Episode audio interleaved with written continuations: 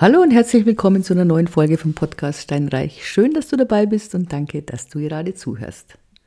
Wir hatten in den letzten Folgen darüber gesprochen, was es denn für Alternativen zu Immobilieninvestitionen in Deutschland gibt. Also wir sprachen über Spanien, wir sprachen über Dubai und wir sprachen über Nordzypern exemplarisch. Ich hätte auch Florida sagen können oder überhaupt USA oder Thailand oder ja, jedes x-beliebige Land. Das war wirklich nur mal exemplarisch. Jetzt einfach mal zu Deutschland. Lohnt es sich denn noch? Wie gehen wir mit der momentanen Situation um? Und wenn es sich lohnt, ja, was sollen wir denn kaufen? Sollen wir lieber in einer Schockstarre verharren und sagen, oh, Gott, die böse Politik, ich weiß nicht, was wir tun sollen, wir machen jetzt mal nichts? Wollen wir Mieter bleiben? und zuschauen, wie die Mieten steigen. Ich meine, eins ist klar, du zahlst immer ein Haus ab oder eine Wohnung, entweder deins oder das deines Vermieters.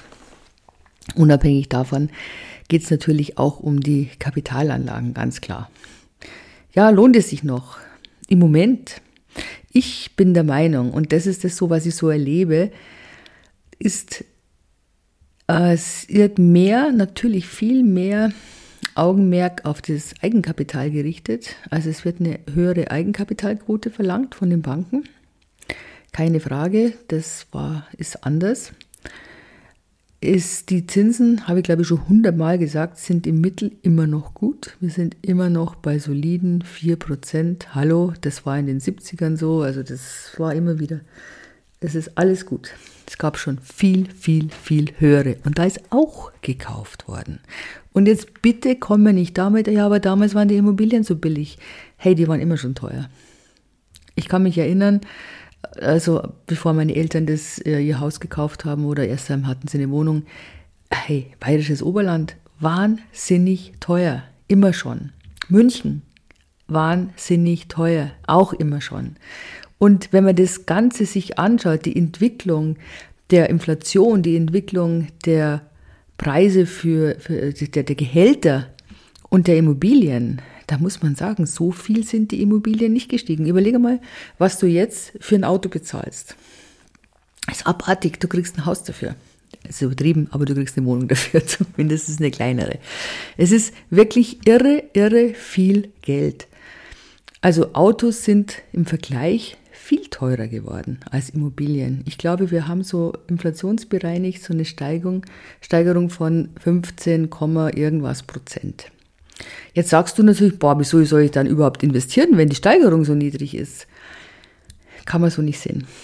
Weil Immobilie hat ja zwei Sachen. Die hat das, was sie regelmäßig auswirft praktisch im Monat, deine Mietersparnis oder deine Mieteinnahme und der Wert an sich, der sich im Wellen bewegt, der geht rauf und der geht runter. Und das war jetzt gerade eine Hochwelle und jetzt geht es halt gerade wieder runter. Und wenn ich gefragt werde, glaubst du, dass es noch weiter runter geht, muss ich sagen, es kommt drauf an. Es wird auf jeden Fall, und auch wenn ich da wieder als Unke dastehe, ich sage dir, die nächsten zwei Jahre wird sich nichts ändern. Der Krieg wird nicht aufhören. Ich habe Kollegen, die sagen, nein, das ist jetzt zum Herbst, wird alles besser, da gewöhnen sich die Leute dran. Nein, es wird nicht besser. Da ist der Krieg nicht vorbei. Da sind die Zinsen Minimum gleich, wahrscheinlich noch ein bisschen höher, weil der Leitzins noch ansteigen wird. Und die Gehälter haben bis dahin noch nicht so nachgezogen. So, und vor allen Dingen etwas, was es ist kein Vorwurf, es ist einfach eine Tatsache. Die Einstellung der Menschen hat sich geändert. Die Einstellung der Menschen zu eigengenutzten Immobilien hat sich geändert. Also früher war es so, das klingt schon wie eine Oma, aber das ist tatsächlich so, du hast was gekauft, also sagen wir mal, bis vor zehn Jahren war es so, es klingt irgendwie etwas geschmeidiger, du hast was gekauft, eine Wohnung oder ein Haus für deine Familie und dann bist du erstmal nicht in Urlaub gefahren. Punkt, das war so.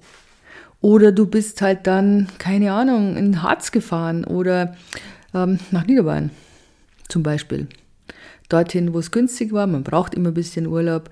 Aber sagen wir mal, die ersten fünf Jahre, da war echt Sparen angesagt. Und irgendwie haben alle mitgeholfen. Auch die Oma hat mit, mitgeholfen. Und das Zweitauto gab es entweder nicht oder das war halt dann ein altes Ding, ja, was halt so mitgezogen wurde. Und diese Haltung, die hat sich einfach in den letzten zehn Jahren geändert. Und zwar logisch. Dadurch, dass die Zinsen so niedrig waren, und du weißt ja, wie ich, was ich immer sage, die Finanzierung ist wichtiger als der Kaufpreis letztendlich.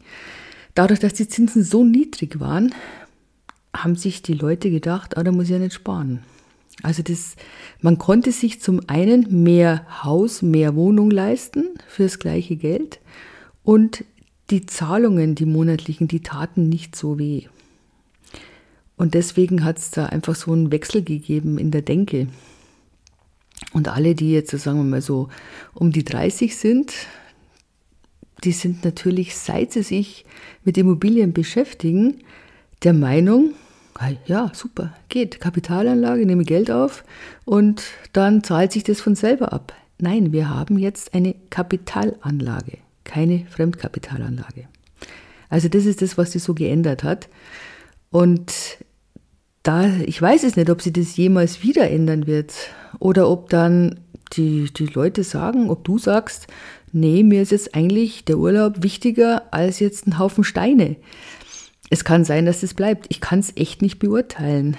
Ich habe das Gefühl gehabt, es gab als dies nach Corona auch, sagen wir mit dem Homeoffice, da war der Wunsch nach mehr Wohnraum und das finde ich absolut berechtigt, weil das doch sehr unangenehm sein kann, wenn man dann im Wohnzimmer oder im Schlafzimmer so einen Schreibtisch stehen hat und du musst halt da Leistung bringen. Also ich kann nur sagen, wenn ich im Schlafzimmer einen Schreibtisch habe, da werde ich schlagartig müde. Das weiß ich noch aus Studentenzeiten und bin dann alles, aber nicht produktiv, aber unglaublich ausgeschlafen, weil ich da ständig schlafen musste. Also ich brauche ein anregendes Umfeld zum Arbeiten, sagen wir mal so. Und es ist auch nicht so einfach, wenn man Familie hat mit Kindern, die rumspringen, da kannst du nicht auf dem Küchentisch noch deine, deine Arbeit erledigen. Also da hatte ich das Gefühl, das ist so dieser Wunsch nach mehr Wohnraum und dass man dann bereit war, auch mehr zu bezahlen. Jetzt ist im Moment immer noch so ein bisschen Schockstarre. Es ist so, dass die Leute zurückschrauben, tatsächlich. Also die kommen und sagen, ja, wir haben uns die Einfamilienhäuser angeguckt und es ist nicht drin, wir nehmen jetzt ein Reihenmittelhaus. Also man fährt eher zurück, die Ansprüche beim Wohnen, als man die Ansprüche im täglichen Leben zurückschrauben würde. Ich finde es ein bisschen schade, weil im Urlaub fährst du zwei, drei Wochen im Jahr. Ja? Aber du lebst in deinem Haus jeden Tag. Und ich, für meinen Teil, ich habe es dann lieber jeden Tag schön. Und dann vielleicht im Urlaub, das kommt ja, wenn das abbezahlt ist oder mehr abbezahlt ist, dann kommen ja die Urlaube wieder. Ja, so ist es nicht. Und was die Kapitalanlagen betreffen, ja, es ist schwierig geworden, keine Frage. Grundstücke gehen gerade ganz schwer. Also gerade Bauträgergrundstücke, die haben sich, ich will nicht sagen, alle überhoben, das stimmt nicht. Ein Teil sicher, ein Teil ist einfach zurückhaltend und sagt, nee, die Baupreise, wir wissen nicht, wo die hingehen. Ähm, die Grundstückspreise sind gesunken, sind real gesunken tatsächlich. Und es gibt nur noch ganz wenige Anbieter, die jetzt zum Beispiel einen, wirklich einen Festpreis anbieten. Ich habe es jetzt gemerkt bei den Handwerkern, die zum Teil hohe Außenstände haben bei den Bauträgern und die auch klipp und klar sagen, nee, Neubau machen wir nicht mehr. Was hat es zur Folge? Es wird weniger gebaut. Ich meine, das weißt du, das hörst du überall. Und dann heißt es immer, ja, es wird weniger gebaut. Also haben wir natürlich auch weniger Wohnraum. Das ist ja ganz klar. Was ist aber bei einer Verknappung? Dann gehen die Preise wieder rauf. Also es wird kommen, dass die Immobilien wieder steigen. Hundertprozentig. Das ist so sicher wie es Amen in der Kirche, weil, wie gesagt, es geht alles in Wellen. Wir wissen jetzt nicht, wie lange diese Abwärtswelle dauert, aber ähm, die wird jetzt nicht ewig anhalten. Das glaube ich nicht, weil nochmal Wohnraum wird zu wenig gebaut und ist klar, es wird sich jetzt ändern mit diesem Heizungsgesetz, das eine oder andere. Es wird ein Umdenken insgesamt geben. Also die Verkäufer werden jetzt nicht mehr das bekommen, was sie sich mal erwünscht haben oder errechnet haben. Ich meine, es ist schon witzig. Kürzlich sagt eine, ja, also ich habe eine Wohnung, die ist jetzt, die ist 450.000 Euro wert. Aber im Moment kriege ich nur 350.000 dafür. Ich meine, wert ist sie das, was ein anderer bezahlt. Punkt. Und nicht, was mal vor einem Jahr bezahlt worden ist oder was irgendein Gutachter gemacht hat, äh, rausgefunden hat. Wenn ich jetzt heute eine Wertermittlung mache, ein Gutachten schreibe, dann tue ich mir wirklich hart. Es gibt zu wenig Transaktionen, als dass ich so richtig belastbare Zahlen habe, die jetzt, ich meine, ich kann ja nicht nur von einem Vergleichswert ausgehen. Und ich muss echt Abschläge machen. Also das ist zum einen ist es so der Makler in mir, der weiß, was geht auf dem Markt. Das andere sind eben so diese Vorgaben. Wenn man sagt, man macht das nach der, der NHK und dann kommt was raus, dann weiß ich, hey, ich muss dann nochmal gucken. Das ist einfach zu hoch. Dieser Preis wird nicht bezahlt, weil sich Gutachten auch auf ähm, Informationen aus der Vergangenheit stützen, ja, aus den Bodenrichtwerten der Vergangenheit, aus den Transaktionen der Vergangenheit. Und die waren eben in 21, Ende 21, erstes Quartal 22 waren die natürlich ganz anders. Und deswegen diese Aussage, mein Haus meine Wohnung ist so und so viel wert, nur im Moment bekomme ich es nicht, das kannst du vergessen. Das ist es nicht wert, sondern es ist genau das wert, was jetzt bezahlt wird. Und auch so diese Meinung, ähm, ich möchte jetzt zwar was kaufen, ich hätte auch was für die Finanzierung, verkaufe es aber nicht, weil ich nicht das bekomme, was es wert ist. So ein Schwachsinn.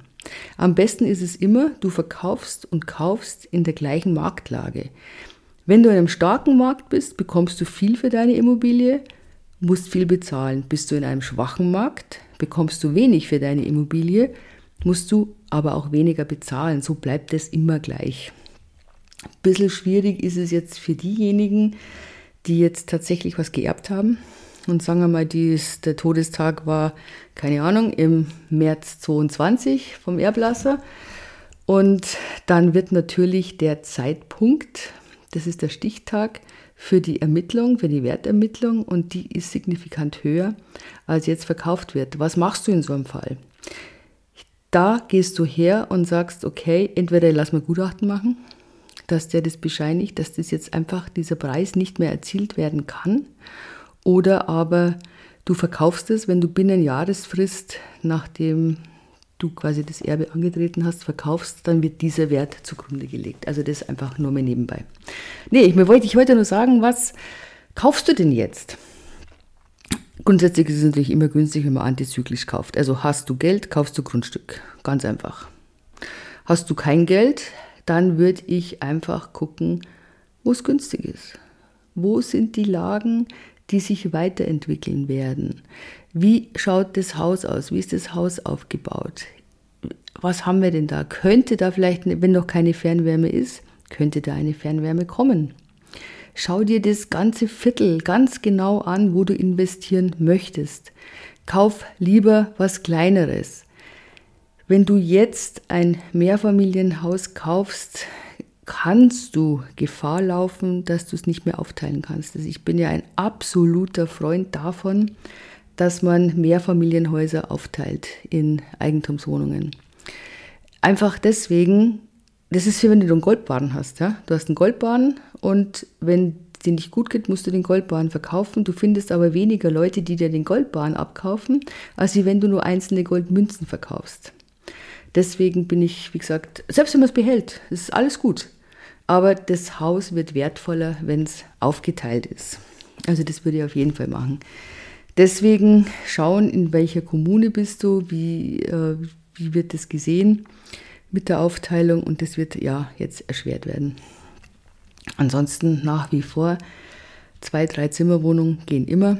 Was im Moment nicht finanziert wird oder kaum mehr finanziert wird, das sind kleine Einheiten, also ganz kleine, so 30 Quadratmeter, ein Zimmerapartment, das wird nicht gerne gesehen von den Banken. Da geben sie kein Geld dafür oder ungern Geld dafür. Also die wollen tatsächlich eine Küche abgeschlossen und möglichst noch ein abgeschlossenes Schlafzimmer haben.